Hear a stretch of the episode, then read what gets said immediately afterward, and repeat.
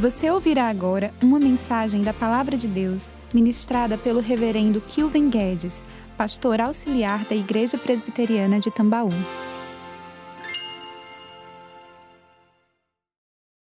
Abrir a palavra do Senhor no Salmo 130. Salmo de número 130. Salmo de número 130. Diz assim a palavra do nosso Deus. Das profundezas clamo a ti, Senhor. Escuta, Senhor, a minha voz. Estejam abertos os teus ouvidos às minhas súplicas. Se observares, Senhor, iniquidades, quem, Senhor, subsistirá? Contigo, porém, está o perdão para aqueles que te temem. Aguardo o Senhor, a minha alma o aguarda. Eu espero na tua palavra. A minha alma anseia pelo Senhor mais do que os guardas pelo romper da manhã. Mais do que os guardas pelo romper da manhã. Espere Israel no Senhor, pois no Senhor há misericórdia, nele há copiosa redenção. É ele quem redime a Israel de todas as suas iniquidades. Amém? Deus possa abençoar a sua palavra. Vamos fechar os olhos, vamos orar uma vez mais, pedir que Deus possa nos falar ao coração através desse salmo de penitência, de clamor pela misericórdia do nosso Deus. Oremos. Maravilhoso Deus, bendito Pai, somos gratos por estarmos na tua presença, podendo cantar sobre a tua graça e agora ouvirmos a ministração da tua graça na tua palavra que a nós foi revelada. Ó Deus, fala-nos através desse texto, instrui o nosso coração, nos encoraja a que nos aproximemos do Senhor com ternos afetos de misericórdia, sermos alcançados pelos teus braços de amor. Oramos assim com gratidão, em nome e para a glória de Jesus. Amém e amém. Meus irmãos, esse aqui é um dos sete salmos de penitência do Saltério. São salmos em que há um quase que um desespero daquela pessoa que está ali impenitente, sentindo-se aprisionada a algum pecado e ela grita de desespero, de tristeza, um clamor de angústia, mas também de misericórdia para aquele que pode perdoar. Quando esse salmo aqui era cantado, ele é colocado nessa parte do saltério, no quarto livro, na quarta divisão dos salmos, em que do salmo 120 até o salmo 134 nós temos uma sequência daqueles que são chamados salmos de degraus, ou salmos de romagem que eram muito cantados no período das festividades de Israel, em que os povos judeus, onde onde eles estavam, eles saíam de suas terras e iam até Jerusalém e iam até os pés do Monte Sião para ali adorarem a Deus. E nesse percurso, nessas viagens, junto à sua família, eles iam cantando, eles iam louvando a Deus.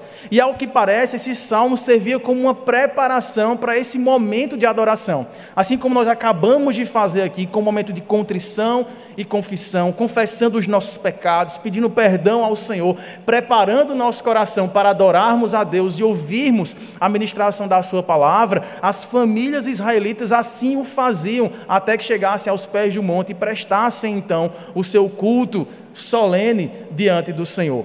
Esse salmo, então, ele traz essas imagens de um percurso de perdão. Alguém que primeiro se sente ali quase que afogando num mar de culpa e que é resgatado para ver o brilho do sol a anunciar a tão grande misericórdia do Senhor que perdoa.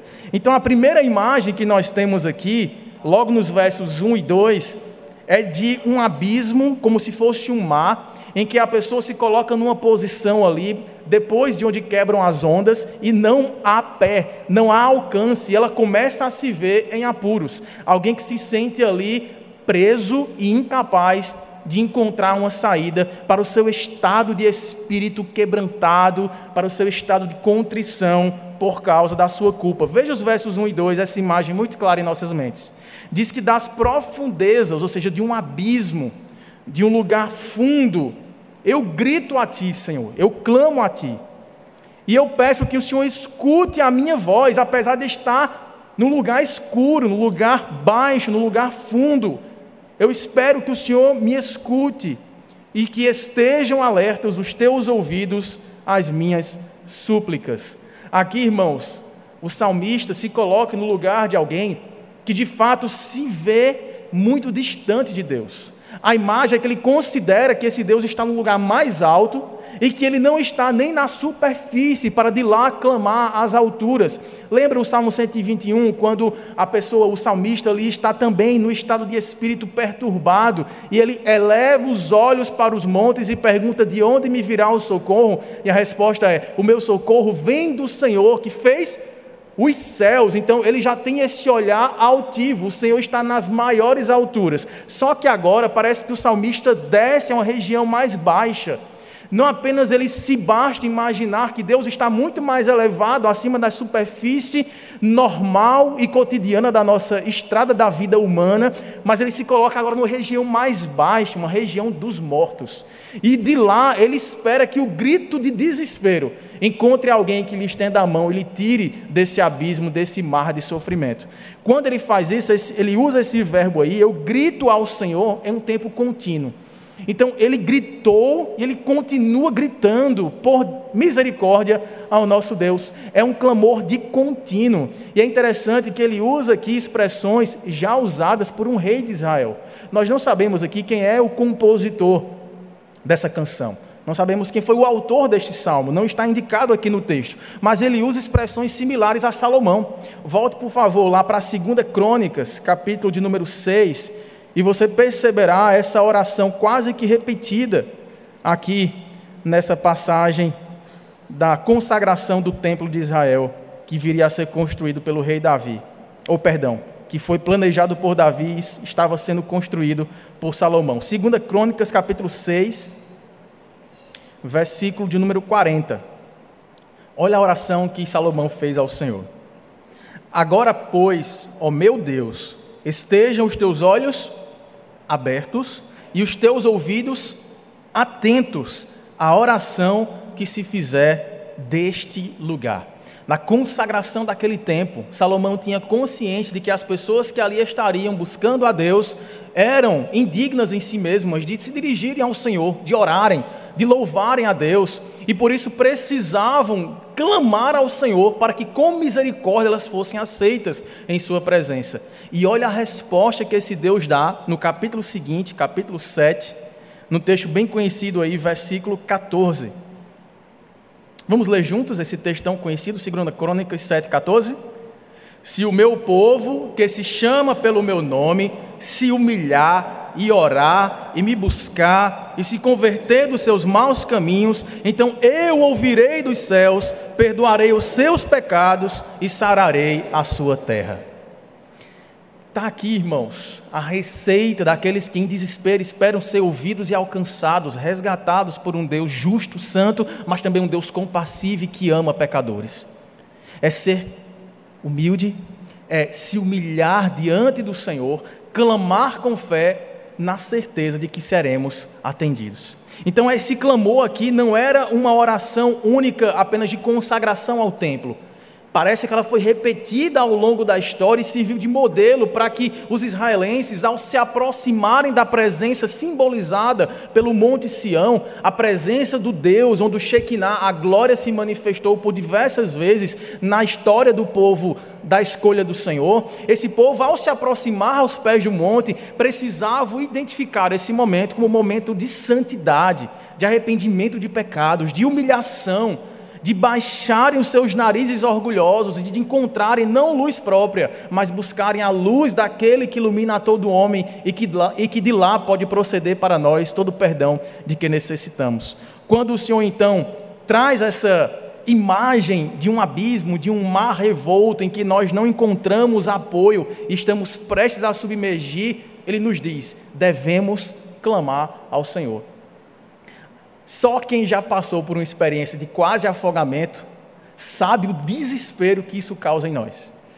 Quando nós éramos é, mais novinhos, né, na nossa adolescência, nós veraneávamos, na, na Baía da Traição. É uma cidade bem conhecida de muitos irmãos aqui, mas para quem vem de fora, é uma praia extremamente perigosa. Não à toa tem esse nome, né? Eu sei que historicamente tem outras explicações também, mas a gente aplica para afogamentos, porque, irmãos, como aquela praia revolta. Muitos surfistas vão lá fazer treinamentos para os campeonatos de surf e tudo mais. E aí, tanto a gente se acostumou a essa praia revolta, essa praia cheia de ondas, que você não consegue andar mais do que 5 metros para que a água já não ameace a sua estrutura e você se veja quase afogando. E foi ali que nós fomos criados, fomos brincando naquela praia e toda a família tem histórias para contar de quase afogamentos, mas continuávamos indo àquela praia.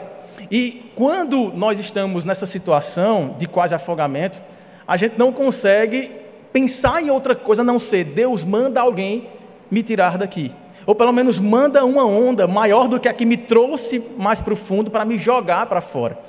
Essa sensação de desespero, de fato, nos faz nos sentir completamente incapazes de fazermos qualquer coisa. Há pessoas até que, mesmo tendo experiência, mesmo sabendo nadar, não conseguem sair de uma situação de quase afogamento. Às vezes é tomado por câimbras, às vezes engole água, começa a passar mal, não consegue mais respirar, até que alguém possa chegar e oferecer um resgate. Essa é a imagem desse salmista. Alguém que se viu atolado, o peso do pecado, da culpa, o trouxe para quase perder a respiração.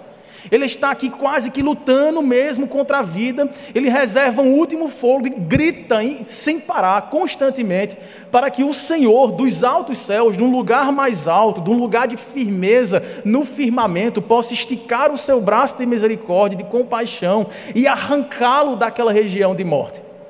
Por isso que Lutero, irmãos, refletindo sobre esse salmo aqui, disse que esse é um dos salmos paulinos.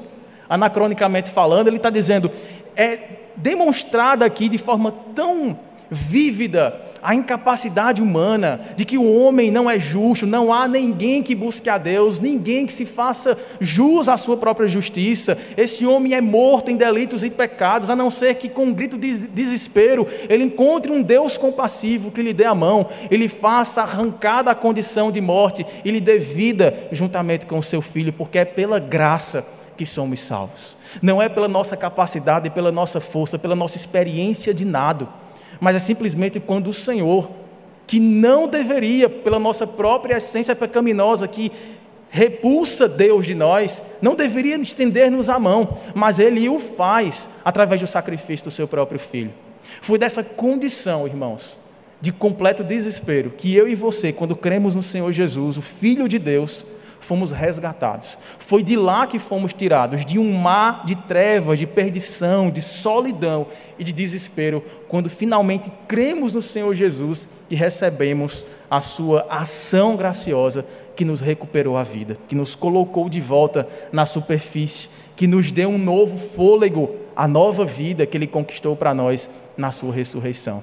Essa imagem profeticamente trazida pelo, pelo salmista aqui, que nos remete a essa obra de redenção. Por isso que a segunda imagem que nós temos aí, nos versos 3 e 4, nós saímos agora do mar e entramos num tribunal.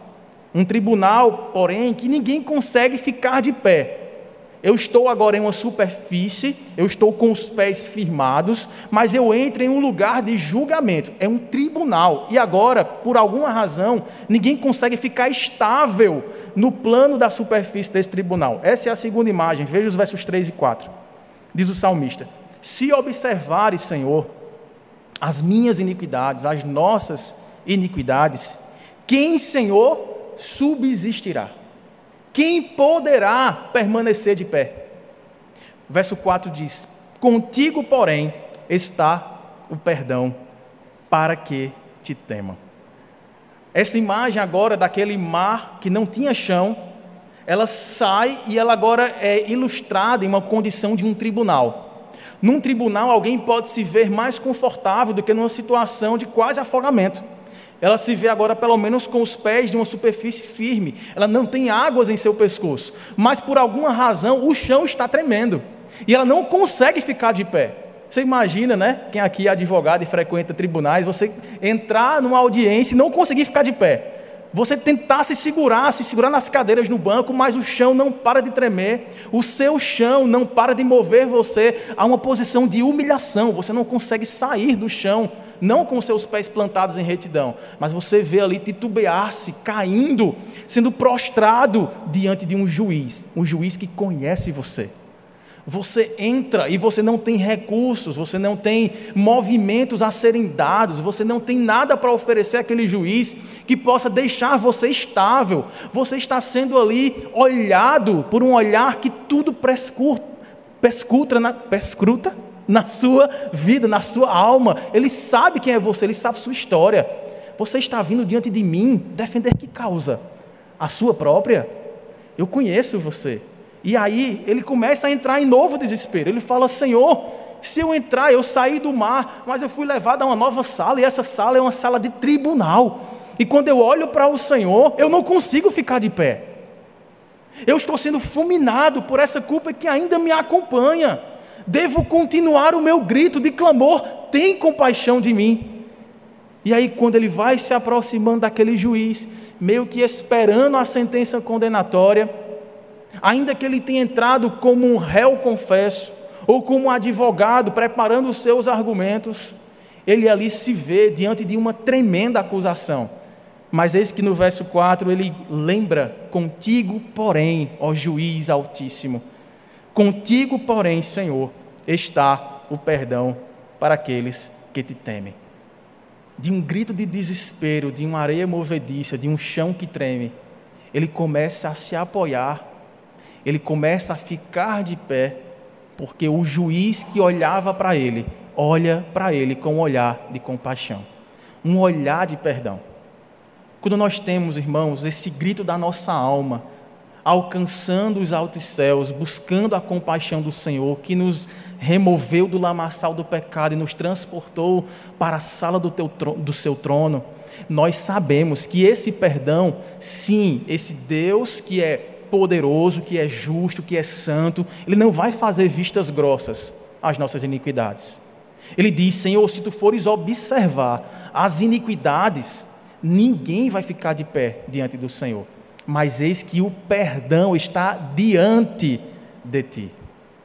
E aqui, com essa imagem, irmãos, o salmista começa a se estabilizar e começa a confiar que esse Deus, que é juiz, que tem sim o poder de registrar todos os nossos pecados e de listar a nossa culpa e torná-la ainda aumentada, é o Deus que também tem o poder de remover de nós a culpa e de rasgar o registro dos nossos pecados. Veja então essa imagem sendo contada pelo profeta Isaías, lá no capítulo 38. Veja que coisa magnífica o perdão que o Senhor nos faz alcançar. Isaías capítulo 38, versículo 17. O profeta se colocando junto com o seu povo, um povo de pecado, um povo de rebeldia, diante de um Senhor que é justo, ele faz essa oração. Eis que foi para minha paz que tive eu grande amargura. Tu, porém, amaste a minha alma e a livraste da cova do buraco, do abismo da corrupção, porque lançaste para trás de ti todos os meus pecados. É como se o juiz se levantasse do seu trono, da cadeira de julgamento, da sentença, sentença condenatória, pegasse o escrito dos nossos pecados, irmãos, e jogasse para trás de si, para não ter o alcance da sua vista, do seu julgamento, que fatalmente nos condenaria eternamente. Mas não mais do que isso, agora há uma resposta de Deus a essa oração. Se você vê, por exemplo, no capítulo 43, ainda de Isaías, lá no versículo de número 25. Isaías 43, versículo 25. Olha como esse Deus justo é compassivo, é longânimo, ouve o nosso clamor e age com misericórdia. Diz o Senhor: Eu, eu mesmo, sou o que apago as tuas transgressões. Por amor de mim e dos teus pecados eu não me lembro. Veja no, no capítulo seguinte, capítulo 44, versículo 22. Vamos ler juntos esse versículo? Leiamos? Desfaço as tuas transgressões como a névoa, e os teus pecados como a nuvem. Torna-te para mim, porque eu te remi.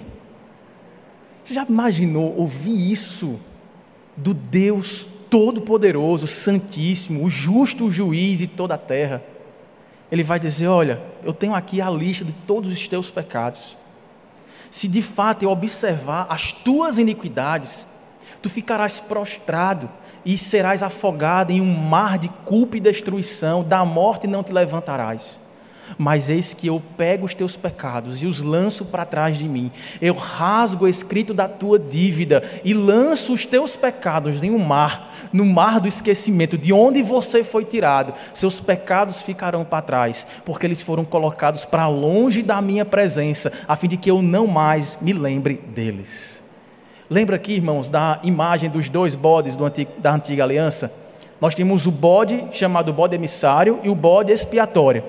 Lembra que o bode expiatório, sobre ele, simbolicamente falando, o sacerdote colocava as mãos ali com o sangue do sacrifício sobre a sua cabeça, simbolizando que ali estava sendo derramado sobre aquele animal a culpa do arraial, os pecados do povo, e ele era sacrificado, ele era imolado ali, ele era morto em lugar do povo.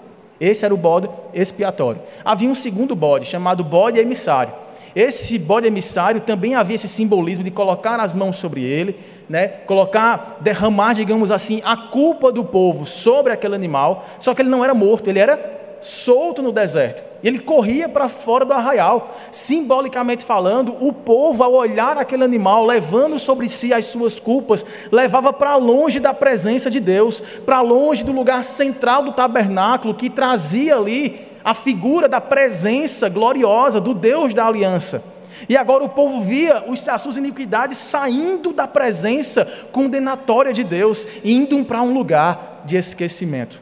Cristo Jesus traz para si essas duas imagens, sendo o antítipo, a confirmação, sendo o cumprimento dessas, desses dois movimentos de perdão. Primeiro, Deus arranca a condenação que cabia a nós, que nos traria a morte, que é uma separação eterna de Deus, e colocou sobre quem, meus irmãos? Sobre o seu próprio filho. Porque Deus amou o mundo de tal maneira que deu o seu filho para sacrifício vicário, substitutivo, para nos tirar o lugar da cruz e dar para ele, para que nele nossa culpa fosse tirada e nele fosse esmagada, até que ele derramasse cada gota do, teu, do seu sangue para expiação dos nossos pecados. Mas não somente ele fez isso, não apenas o pecado foi perdoado, ele foi arrancado, tirado da frente do Senhor, lançado para longe, para o esquecimento do Deus que, como disse aqui o profeta Isaías, eu mesmo desfaço as tuas transgressões como a névoa, e os teus pecados como a nuvem, e eu torno a te remir, portanto, torna-te para mim. Venha, levante-se você tem acesso não mais ao juiz que julgaria a sua causa e fatalmente te condenaria, mas aquele que é como um pai que deu o seu próprio filho para pagar a culpa do nosso pecado e nos fazer viver como desfeitos das nossas antigas transgressões e refeitos como a nuvem de glória que está diante do Senhor, clamando por sua compaixão, por sua misericórdia. Nós não temos outra saída, irmãos, não temos outra, outro recurso, outra receita. O que nós temos é clamar ao Senhor. Eu não sei quando você está hoje se sentindo diante de algum mar revolto, diante de uma situação em que você se vê sozinho, aprisionado, pressionado, talvez atolado por uma culpa, um pecado que você nem coragem de confessar tem. Talvez algo que você guarda para si, que você não teve coragem de compartilhar com sua esposa ou com seu esposo. E você fica nutrindo esse, esse, sentimento de culpa, de prisão, de pressão sobre si mesmo. Isso tem adoecido a sua alma. Você jamais encontrará o braço que te reergue de dentro de você, é de fora para dentro, alguém que está fora do abismo, que está nas maiores alturas. Clame a Ele sem parar, ore sem cessar, ele te ouvirá, Ele lançará sobre você seus olhos de amor, de compaixão e te arrancará com braços de justiça, não fazendo vistas grossas ao seu pecado, à maldade que você imprimiu contra alguém que você amava, mas Ele tratou você não de acordo com os seus pecados, mas com misericórdia, porque Ele tratou como pecado fosse o seu próprio filho. Cristo se fez pecado em nosso lugar, para que nele fôssemos feitos justiça de Deus. Não há outra luz, não há outra porta, não há outra penitência. O que nós temos, irmãos, é que clamar pela misericórdia de Deus. Não tem como esconder dos olhos do Senhor as nossas maledicências, o nosso olhar impuro, os nossos ouvidos emprestados a profanações, o nosso coração tendente a egoísmos, a orgulhos, a vaidades. O Senhor vê, Ele percebe e está registrado na história das nossas iniquidades. Mas em tempo, clamemos ao Senhor, Ele nos ouvirá, Ele perdoará os nossos pecados e sarará a terra do nosso coração.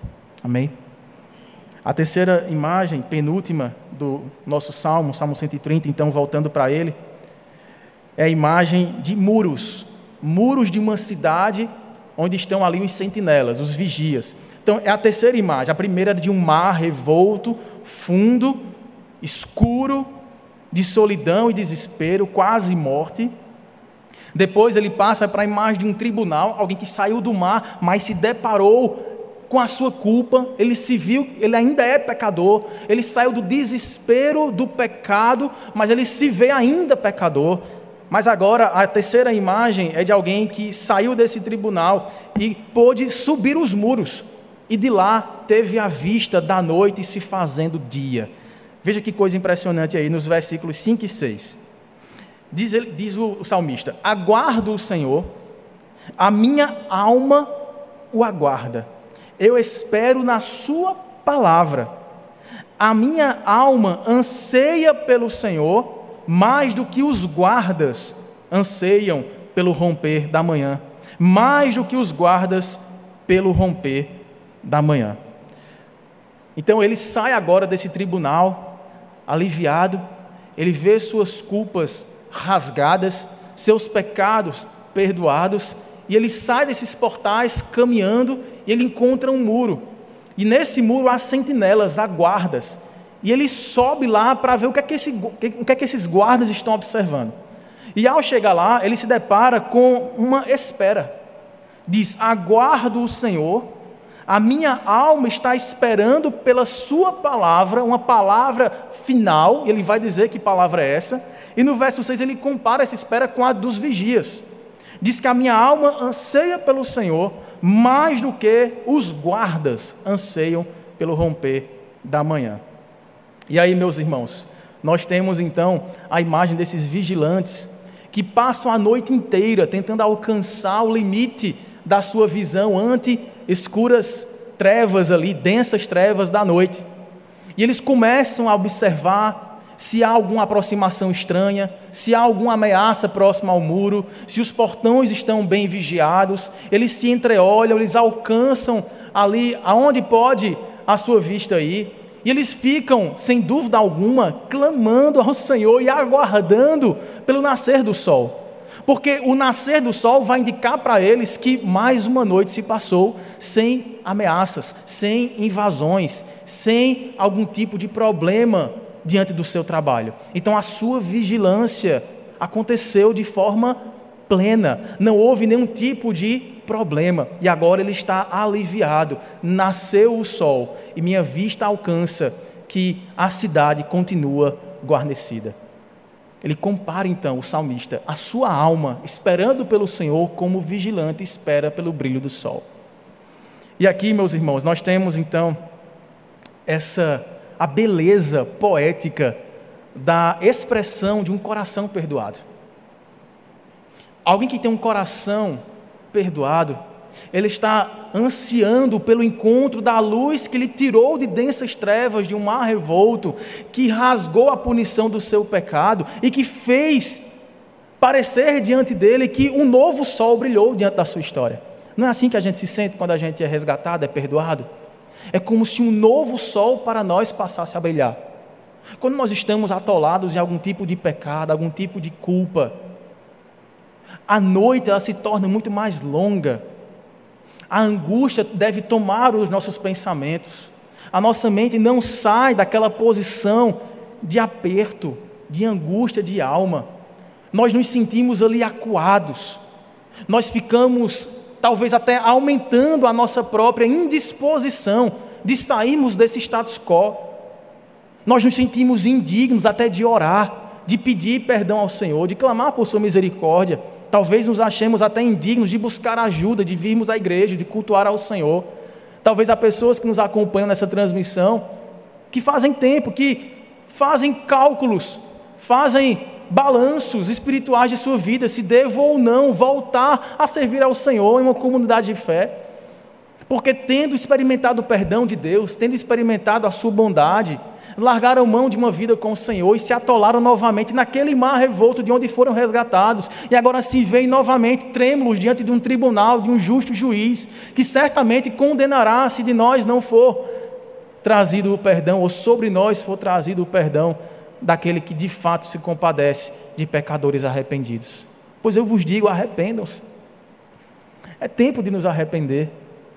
Porque de fato, como diz então outro profeta, o profeta Jeremias, no capítulo 3 de seu livro de lamentos, de tristeza, ele traz um grito de esperança ao dizer que no renovar da vida matinal, nos raios solares que nos lembram o nascer de um novo dia, há a renovação das misericórdias do Senhor, e elas são a causa de não sermos consumidos pela culpa, pelo peso do pecado pelo peso das tentações, pelo peso do desânimo, pelo peso daquilo que nos faz não correr para o Senhor em desespero clamando por misericórdia, mas nos atolarmos em nossos próprios raciocínios, refreando o nosso impulso de correr e pedir perdão àquele que pode de fato nos transformar.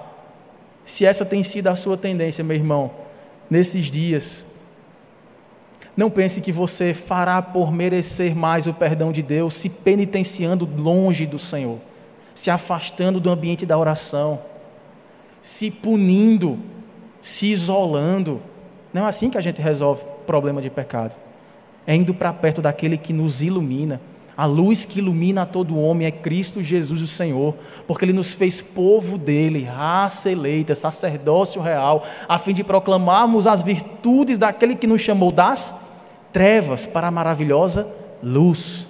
É a luz do Senhor que nos trará essa libertação. Veja que o nome dela de fato é Jesus. Lá em Lucas, capítulo 1, se você puder acompanhar o texto profético sobre o nascimento de Cristo, a encarnação do Verbo de Deus, lá no versículo 76 até o versículo 79, Lucas vai registrar essas palavras aí sobre o nosso Salvador. Lucas 1, 76 diz assim: Tu, menino, serás chamado profeta do Altíssimo, porque precederás o Senhor.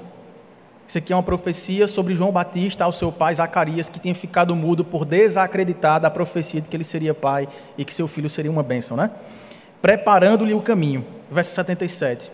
Para dar ao seu povo conhecimento da salvação, no redimi-lo dos seus pecados graças à entranhável misericórdia de nosso Deus, pela qual nos visitará o sol nascente das alturas. Vamos ler juntos o verso 79? Para alumiar os que jazem nas trevas e na sombra da morte, e dirigir os nossos pés pelo caminho da paz. Receba um novo amanhecer a nova chance de recomeçar, de ser perdoado, experimentar a retirada das trevas e o transporte para a luz do Senhor, que iluminando todo homem, traz sim reconhecimento de pecado, mas traz a força necessária para deixar o pecado, confessando-o diante do Senhor e experimentando novo ar que nós podemos respirar em santidade de vida.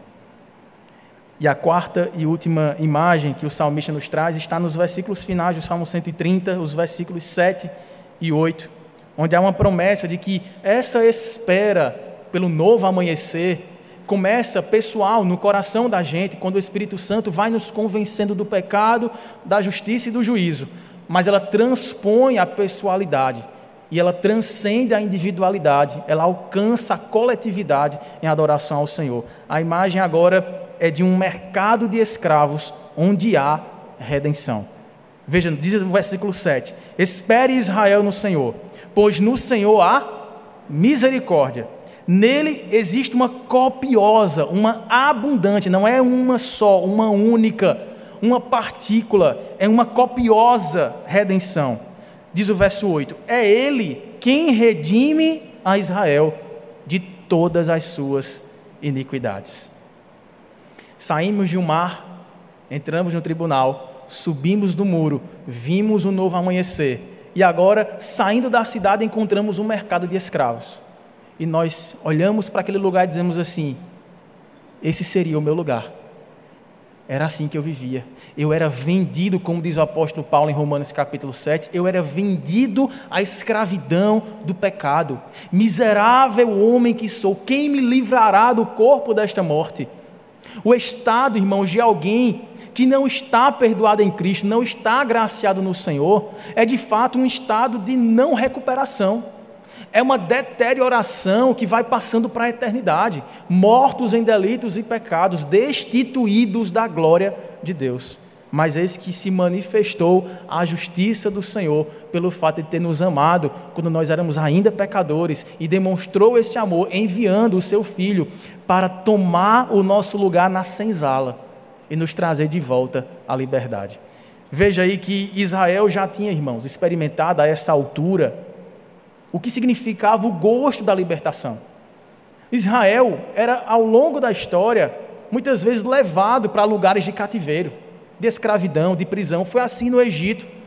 Tinha sido assim nesse momento, provavelmente quando esse salmo estava sendo cantado, durante o período em que ele estava ali experimentando o cativeiro da Babilônia.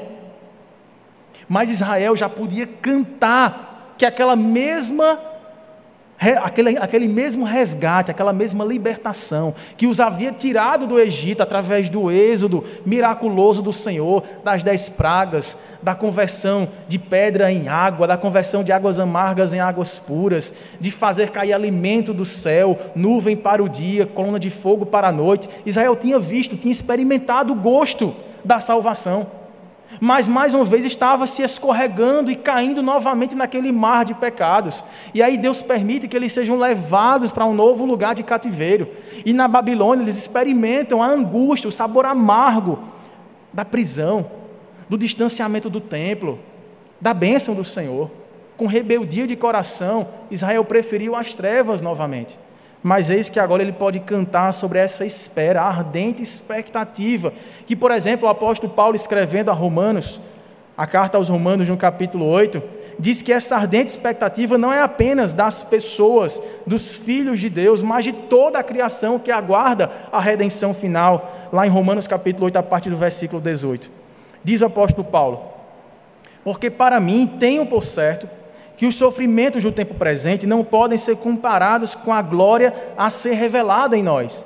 Sim, nós sofremos, somos pecadores, plantamos, colhemos, de Deus não se pode zombar. Mas esse que se Deus é misericordioso e prometeu uma redenção completa. E aí no versículo 19 ele diz: essa ardente expectativa da criação aguarda a revelação total dos filhos de Deus. Pois a criação está sujeita, sim, à vaidade, não voluntariamente, mas por causa daquele que a sujeitou, na esperança de que a própria criação será redimida do cativeiro da corrupção para a liberdade da glória dos filhos de Deus. Porque sabemos que toda a criação, a um só tempo, geme, suporta angústias até agora e não somente ela, mas também nós que temos as primícias do Espírito, igualmente gememos em nosso íntimo, aguardando a adoção de filhos, a redenção do nosso corpo, porque na esperança fomos salvos. Ora, esperança que se vê não é esperança, pois o que alguém vê, como espera? Mas se esperamos o que não vemos, com paciência o aguardamos. Cristo garantiu para nós a vitória não apenas sobre os nossos inimigos, mas o resgate da nossa própria terra. Não apenas Deus nos deu vitória sobre os egípcios, sobre os babilônicos, sobre os assírios, sobre todos os povos que nos aprisionaram. Deus nos deu, simbolicamente falando, ao longo de toda essa história, a vitória sobre o principal inimigo da nossa alma, o pecado que tenazmente nos assedia todos os dias. Na cruz do Calvário, Cristo não apenas apagou os pecados, ele arrancou do pecado o poder dominador da nossa alma. A presença do pecado ainda está aqui em nós, ainda somos pecadores, mas não pecamos como escravos do pecado. Diz esse mesmo texto em Romanos 8 e também no capítulo 6 que nós agora fomos convertidos em servos da justiça passamos a obedecer a Deus, passamos a ser capacitados por esse mesmo Espírito que nos traz essa ardente expectativa da completude de tão grande salvação. Não é fácil, irmãos, convivermos com a presença do pecado. De fato, não existe mais uma dominação escravocrata aqui do pecado no nosso coração, mas a presença dele ainda nos prejudica. E nós ansiamos ardentemente, ainda que com dores gemendo como dores de parto, o amanhecer, o novo brilho do sol, que nos trará o sol da justiça raiando sobre nós, e quando o vermos face a face, não apenas esse poder dominador terá passado completamente, mas a própria presença do pecado será desfeita como a névoa e como a nuvem, e nós estaremos entre as nuvens em poder e glória para reinar em toda santidade pelos séculos dos séculos. Essa deve ser a minha expectativa. Essa é a expectativa de toda a criação. Nós gememos e suportamos angústias até agora. Nós sofremos com a presença constante do pecado, tentando nos tirar o foco e nos tirar do caminho. Há desânimos que parecem incompatíveis com esse novo estado de perdoados, mas eles vêm. O Senhor disse que no mundo passaríamos sim por aflições, mas que sobre qualquer desânimo, sobre qualquer cansaço de lidar ainda com a presença do pecado, nós temos um Deus que nos ama e nos amou quando nós éramos ainda pecadores separados da Sua graça, que dirá agora que fomos agraciados com a presença do Seu Santo Espírito, que tem nos convertido à Sua perfeita imagem dia após dia. Haverá dias, irmãos, que nós nos acharemos em mares, haverá dias que talvez nos acharemos em tribunais, com os pés tremendo, não conseguindo ficar de pé. Haverá dias em que nos levantaremos, olharemos por cima do muro e poderemos ver sinais de que o sol vai raiar, mas o que nunca poderá deixar de estar diante de nós é o lugar onde pertencíamos. Estávamos ali na senzala, como escravos, perdidos, uma eternidade toda, sem nenhuma expectativa de redenção, mas fomos arrancados de lá e agora temos o prêmio da soberana vocação. Não somos escravos, somos filhos. Filho sabe que tem uma herança Pode demorar, pode ser mais curto, mas sabemos que é certa a nossa herança, imaculada, não roubada, não corroída pelo tempo, mas guardada e reservada a todos quantos com paciência esperam pelo raiar do Senhor. Vamos orar para que Deus nos apaciente o coração, nos agracie a alma e nos faça esperar não com desespero, como se estivéssemos morrendo afogados, mas respirando com alegria na ardente expectativa da plena restauração que nos foi prometida. Ore ao Senhor. Ó Deus, maravilhoso Pai, quantos de nós têm estado cansados da jornada e quase que faltando fôlego de dar um passo a mais diante da luta contra pecados, contra vícios, contra situações de frustração, de tristeza profunda da alma. Ó Deus, tu és o médico dos médicos, tu és aquele que considera o nosso sofrimento. Tua palavra diz que Cristo, ele sofreu como um homem de dores, que sabe o que é padecer, sabe o que é trevas, sabe o que é pecado, porque ele se fez pecado em nosso lugar, sendo impecável, venceu o pecado por nós para nos trazer libertação e nova vida. Mas quantas vezes, ó Pai, temos entendido a nossa história de forma tão inconstante, mesmo que perdoados, temos cedido espaço para pecados, para situações de distanciamento, esfriamento espiritual. Ó Deus, que o brilho do sol reaqueça o nosso coração, na alegria renovada de um novo amanhecer, a fim de que em Cristo Jesus essa expectativa, tome o nosso coração, tirando dele toda angústia e dando lugar à alegria que espera, à paciência com alegria, àquela expectativa bondosa, de esperança certa de que o Senhor voltará e nos fará perfeitamente restaurados, plenamente santificados, a fim de que, resgatados do abismo de morte, da falta de perdão e de culpa, sejamos transportados para a calmaria do reino do Filho do teu amor. Nos faz perseverar até o fim, a fim de que encontremos de fato, Senhor, a coroa da vida. Oramos com gratidão, em nome e para a glória de Jesus. Amém. Você encontrará mensagens como esta, além de outros conteúdos e informações, nos canais oficiais da Igreja Presbiteriana de Tambaú, no Facebook, Instagram e YouTube. Deus abençoe sua vida.